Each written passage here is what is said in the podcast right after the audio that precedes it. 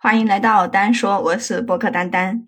话说呀，在山西有一个铁匠铺，他们村子里面呢有一个怪异的鬼屋，凡是靠近这间屋子的人呢，轻则染上怪病，重则离奇失踪，严重的话甚至可能会死。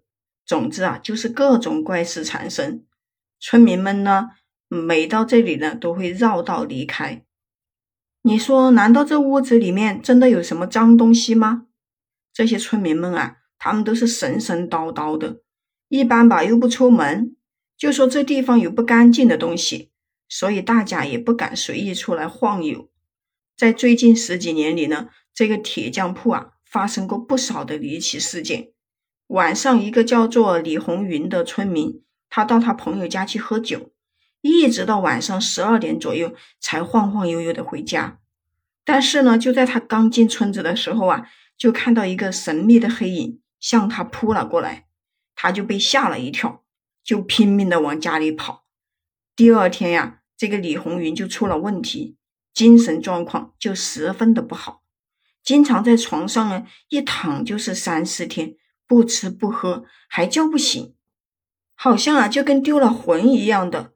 而且还经常叫头疼，说是他浑身上下呀都跟被人打了一样。看着他的身体状况越来越差，他的家人呢就赶忙带着他到医院去看病。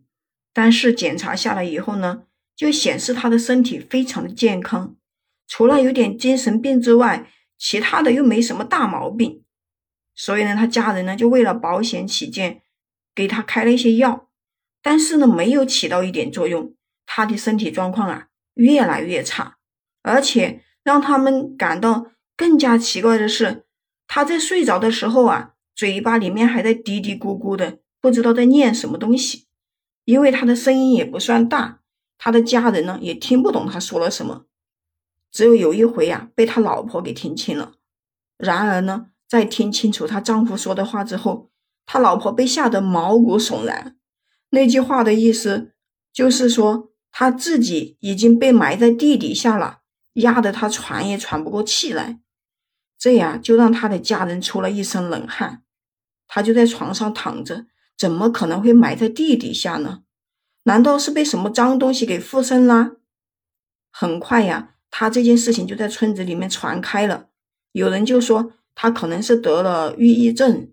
所谓的抑郁症呢，其实就是精神病的一种。一些心理素质比较差的人啊，在受到外界的刺激啊，或者是面对危险的时候，就容易出现短时间的精神异常，通常就表现为出现幻觉之类的。但是随着时间慢慢的推移，村民们就发现这件事情可能没有那么简单。他的姐姐啊，在得知他生病以后呢，便匆匆的赶了过来。但是没有想到，就在他看完他弟弟以后，他姐姐也开始犯起了病。